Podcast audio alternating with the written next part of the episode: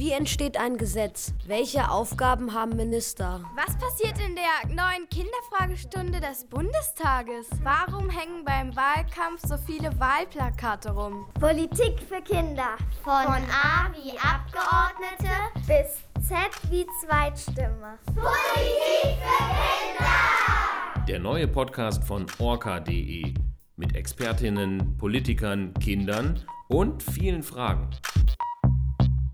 Wie viel Macht hat ein Parteichef oder eine Parteichefin? Also ich glaube, ein Parteichef ist so eine Art Führungsfigur.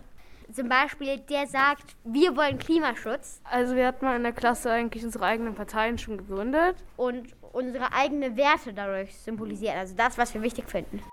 Jede Partei in Deutschland hat einen Vorsitzenden oder eine Vorsitzende. Manche haben sogar zwei Vorsitzende, wie zum Beispiel die SPD, die Grünen und die Linken. Die Vorsitzenden heißen auch Parteichefs.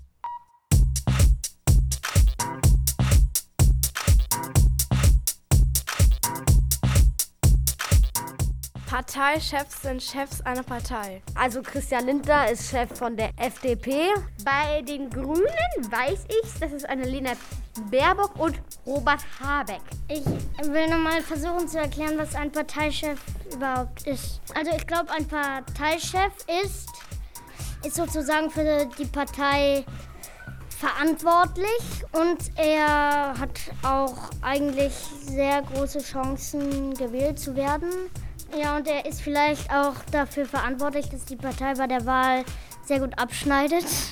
Wenn ich das richtig verstanden habe, gibt der Parteichef auch irgendwie in gewisser Weise ein bisschen die Richtung, in die die Partei steuern will. Zum Beispiel, der sagt, wir wollen Klimaschutz. Ja, also das ist dann mehr oder weniger die Richtung dieser Partei. Und er ist auch so eine Art Führungs Figur. Diese Schulklasse aus Berlin hat sich auch intensiv mit Parteien beschäftigt und sogar selbst Parteien gegründet. Ja, oder sagen wir, sie haben sich Parteien ausgedacht, die sie gerne gründen würden, wenn sie es dürften. Also wir hatten mal in der Klasse eigentlich unsere eigenen Parteien schon gegründet. Und unsere eigenen Werte dadurch symbolisieren. Also das, was wir wichtig finden. Unsere Partei hieß für eine offene und um umweltfreundliche Welt. Die GKPT. Das T hängt einfach nur zum Schmuck da, weil wir ähm, vier Leute waren und nur drei Buchstaben, deswegen. Ähm, das heißt die gerechte Klimapartei. Ich würde die DGD gründen, das gerechte Deutschland. Also ich würde mich dafür einsetzen, dass es in Deutschland keine Katastrophen gibt oder so. Oder auch für die Kinderrechte und so äh, gerechte Bezahlung und alles Mögliche eigentlich, was es in Deutschland noch zu Regeln gibt. Mehr umweltfreundliche Autos, also Elektro und auch Klima und so. Ich würde die SGKP gründen, die soziale gesellschaftliche Umweltpartei. Klimapartei. Klimapartei. Ich würde die DUP gründen. Das DUP steht für die Umweltpartei. Mal sehen, ob es irgendwann mal eine dieser ausgedachten Parteien wirklich gibt. Nico Fried von der Süddeutschen Zeitung hat als Reporter die Chefs von einigen echten Parteien kennengelernt. Deshalb spreche ich jetzt mit Nico Fried über Parteien und wie viel Macht die so haben. Wie viel die Parteien also bestimmen dürfen und wie viel auch die Chefs, die Parteivorsitzenden zu sagen haben.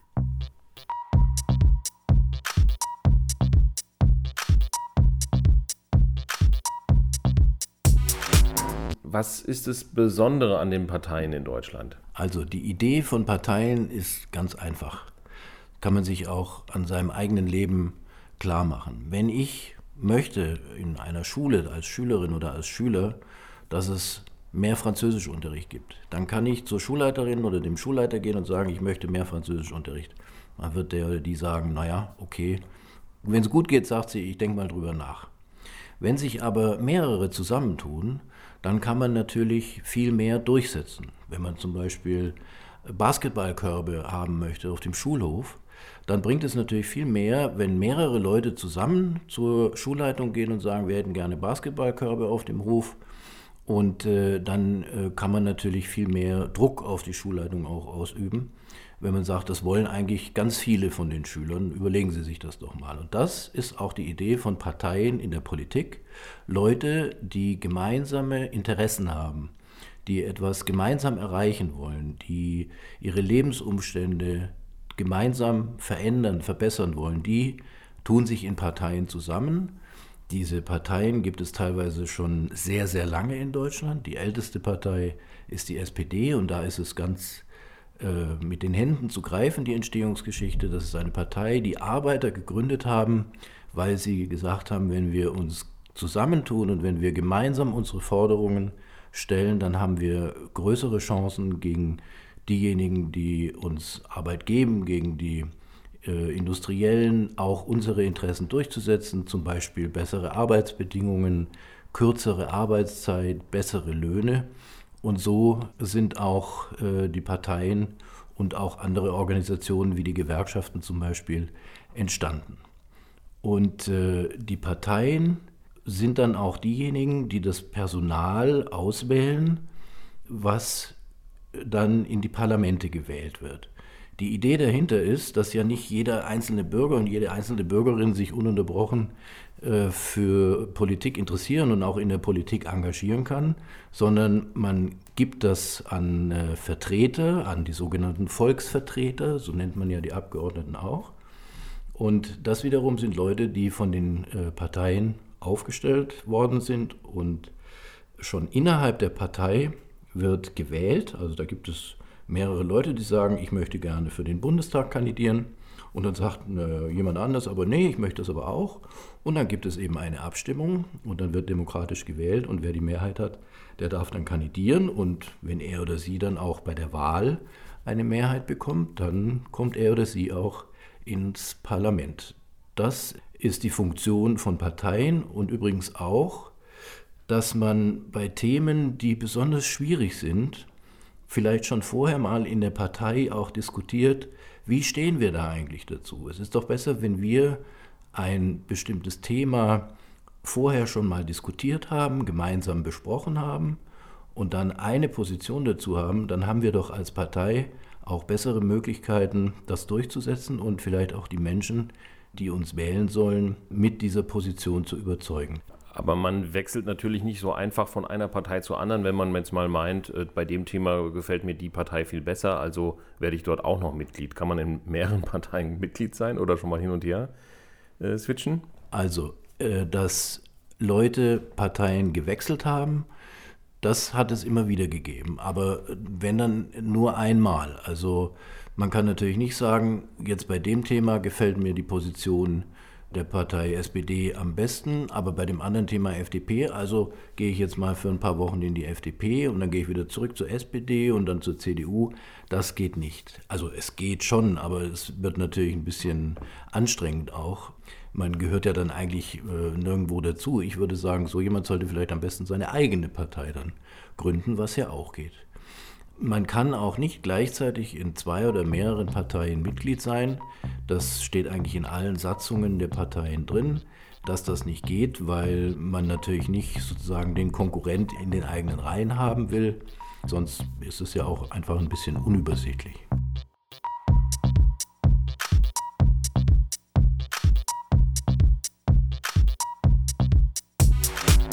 Wie viel Macht hat denn äh, so eine Partei oder die Parteien überhaupt? Manchmal mehr als die Politiker, die im Bundestag sitzen oder die Minister sind und die Bundeskanzler sind?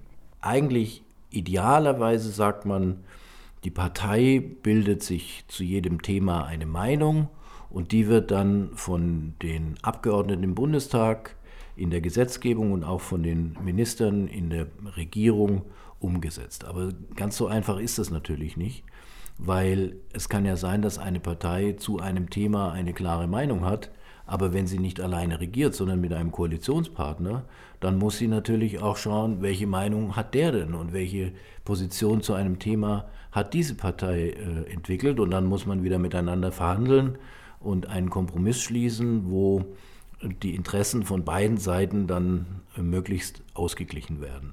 Und das führt oft dazu, dass die Parteien dann sagen, also die Mitglieder, ah, da habt ihr euch aber über den Tisch ziehen lassen bei dem Gesetz, beim, sagen wir mal, beim Mindestlohn jetzt, da wollten wir doch äh, viel mehr und äh, die andere Seite hat da aber nicht nachgegeben und jetzt haben wir auch die Leute enttäuscht, die uns gewählt haben für dieses Versprechen. Aber das ist Demokratie. Man muss eben zwischen verschiedenen Positionen immer wieder ausgleichen und wenn man nicht all das durchsetzen konnte, was man sich vorgenommen hat und was man Wählerinnen und Wählern vielleicht auch in Aussicht gestellt hat, dann muss man sich trotzdem hinterher hinstellen und sagen, pass auf, ich erkläre euch mal, warum das so war. Wir mussten eben einen Kompromiss machen, sonst hätten wir am Ende vielleicht gar nichts erreicht. Und dann nehme ich doch lieber, wie das deutsche Sprichwort sagt, den Spatz in der Hand als die Taube auf dem Dach. Also ich nehme lieber ein bisschen, als dass ich am Ende ganz mit leeren Händen dastehe. Und die Parteivorsitzenden, haben die immer das Sagen? Also Parteivorsitzende haben in einer Partei schon eine ziemlich starke Position. Sie sind ja gewählt, das heißt, die Mitglieder haben ihnen auch das Vertrauen gegeben, dass sie die Partei in ihrem Sinne führen. Und viele Parteimitglieder sind ja auch froh, dass es jemand anders macht, der sich da dann auch den ganzen Tag drum kümmert. Trotzdem kann es natürlich dann äh, schon mal Ärger geben zwischen einem einer Parteivorsitzenden und der Partei. Als Beispiel kann man zum Beispiel die Flüchtlingspolitik nehmen. Angela Merkel hat ja 2015 gesagt, wir machen die Grenzen nicht zu, wir lassen die Flüchtlinge, die hierher kommen, auch ins Land. Und da haben viele in der CDU und auch in der CSU, was jetzt nicht ihre Partei ist, aber so die Schwesterpartei und so mit dazugehört, haben gesagt, das finden wir aber völlig falsch, das geht überhaupt nicht und die Grenzen müssen zugemacht werden und äh, wir können das ja alles gar nicht mehr bezahlen, äh, wenn die ganzen Flüchtlinge zu uns kommen. Und dann gibt es eben auch zwischen einer, zwischen einer Partei und einem äh, Parteivorsitzenden da große Schwierigkeiten. Das ist meistens so, wenn der Parteivorsitzende oder die Parteivorsitzende auch ein wichtiges Amt in der Regierung hat. Weil dann muss natürlich der Vorsitzende oder die Vorsitzende immer so ein bisschen vermitteln zwischen der Regierung, wo man Kompromisse macht, und der Partei, ähm, die eigentlich erwartet, dass am besten alles das, wofür sie sich eingesetzt hat, dann auch durchgesetzt wird. Ist es besser, wenn der Parteivorsitzende, der Parteichef nicht unbedingt auch in der Regierung äh, mitspielt, auf Landes- oder auf Bundesebene? Ich glaube, dass es viel besser ist, wenn Parteivorsitzende Teil auch der Regierung sind weil sie müssen sowieso dann die äh, Vermittlungsarbeit zwischen Regierung und Partei übernehmen. Dann ist es auch sinnvoll, wenn sie bei beiden Seiten dabei sind, weil wenn du ein Parteivorsitzender bist, der in der Regierung gar nichts zu sagen hat, dann bist du natürlich auch immer unter dem Druck, dass du eigentlich nur die Position der Partei vertreten kannst und dann meistens natürlich auch Forderungen stellst, die in einer Regierung mit anderen Koalitionspartnern nicht durchzusetzen sind. Und das führt dann andauernd zu Spannungen und zu Streit und zu Unzufriedenheit. Und deswegen ist es besser aus meiner Sicht, wenn Parteivorsitzende auch Teil der Regierung sind. Das, was Nico Fried von der Süddeutschen Zeitung gerade vorgeschlagen hat, ist bei den Grünen gar nicht erlaubt. Deshalb werden Ende Januar zwei neue Parteivorsitzende gewählt.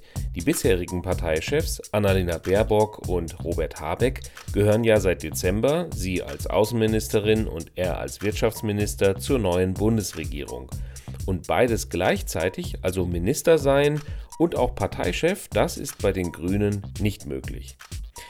Bundeskanzler Olaf Scholz von der SPD ist übrigens nicht Chef seiner Partei. Ein paar Kinder haben mir das zwar erzählt, als ich sie nach Parteichefs gefragt habe, die sie kennen, das stimmt aber nicht. In der SPD sind Saskia Esken und Lars Klingbeil die beiden Parteivorsitzenden. Olaf Scholz dürfte auch SPD-Parteichef sein, er wollte es sogar mal werden, aber seine Partei hat ihn nicht gewählt.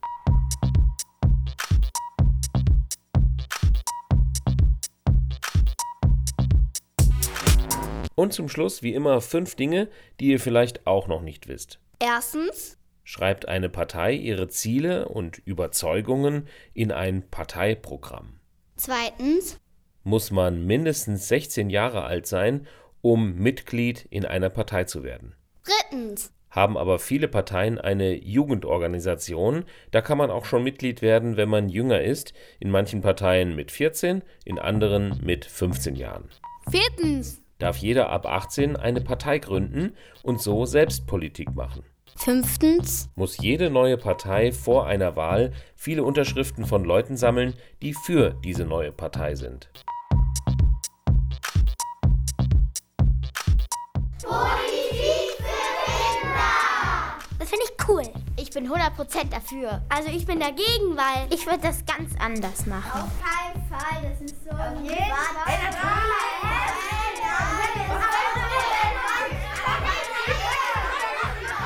Politik für Kinder. Politik für Kinder. Der Podcast von orca.de. Schön, dass ihr zugehört habt. Eine neue Folge gibt es jetzt immer sonntags. Zum Schluss geht ein Dankeschön an die beiden Podcast-Förderer. Das sind die Bundeszentrale für politische Bildung und die Landeszentrale für politische Bildung Mecklenburg-Vorpommern. Empfehlen möchten wir euch auch unsere Partnerprojekte Hanni Sauland und Lexikon. Auf hannisauland.de findet ihr ein richtig großes Politik-Lexikon und lexikon.de ist die erste Wikipedia für Kinder. Bis bald und bleibt gut informiert.